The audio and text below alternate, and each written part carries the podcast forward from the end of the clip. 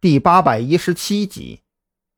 老张，你去二楼二零七，那儿有个穿着绿色冲锋衣的家伙，跟你说的体貌特征完全吻合。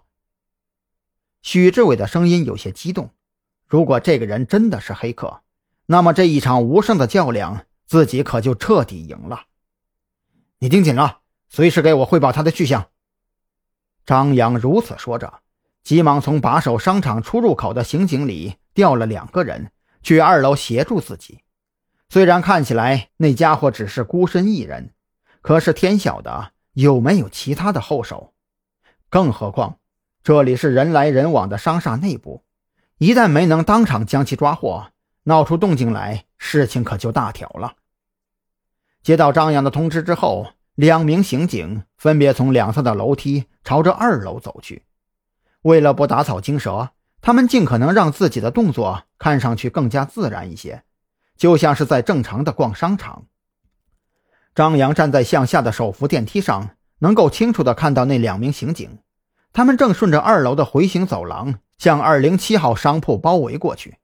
看到这些之后，张扬不由自主地加快了步伐，他担心这两名刑警。引起嫌疑人的警惕。让张扬感到庆幸的是，穿着绿色冲锋衣的家伙并没有察觉到危险即将到来，正若无其事地拖着银灰色行李箱从二零七号店铺出来，朝着直通地下停车场的电梯走去。他想去地下停车场，快拦住他！许志伟的声音再次响起。张扬实在等不及手扶电梯缓慢的速度，直接侧身。从手扶电梯的护栏处翻越过去，踩着电梯框架，直接跳到了二楼的走廊上。落地的瞬间，张扬向前翻滚卸力的同时，右手已经拔出了腰间的枪械。张扬的举动引起了嫌疑人的注意。当他看到张扬从腰间拔出手枪的时候，顿时面色大变，也顾不上银灰色的行李箱了，拔腿就朝着人多的方向冲去。别动，抱头蹲下。就在嫌疑人加快速度冲向人群的时候，两名刑警已经围了上来。他们一边厉声高喝着，兜头就迎了上去。小心！张扬注意到那家伙好像从腰里拔出了什么东西，当即开口提醒。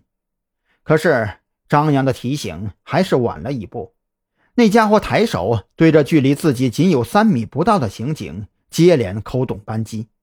手中的黑色物件发出几声轻响，那名刑警应声而倒。张扬只觉得脑袋嗡的一声，因为人群遮挡，他只看到那名刑警跌倒在地，不由得怒火熊熊燃烧，一时间也顾不上周围不明所以，甚至还驻足观瞧的人群，枪口四十五度抬起，鸣枪示警的同时，大声喊道：“警察办案，都趴下！”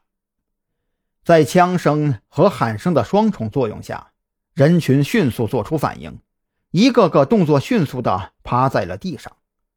没有了人群做掩护，嫌疑人顿时就慌了神。他转身看向持枪的张扬，没等他将那黑色物件对准张扬，张扬就再次扣动了扳机。枪声响起的同时，嫌疑人的右肩冒出一团血花，那黑色物件顿时跌落在地。距离嫌疑人不过两米的另外一名刑警当即飞扑上去，将嫌疑人按倒在地，同时迅速摸出手铐，将他双手反铐在身后。快打幺二零！张扬没工夫去看被制服的嫌疑人，大步走到躺在地上的刑警跟前，并没有发现有明显伤痕。张扬神色紧张的在他全身上下摸索了一遍，却郁闷的发现他身上衣物完好。裸露出来的皮肤部分也没有任何伤势，是电击枪，应该只是昏迷。另一名刑警从地上捡起那个黑色的物件，紧张的心情也顿时放松了下来。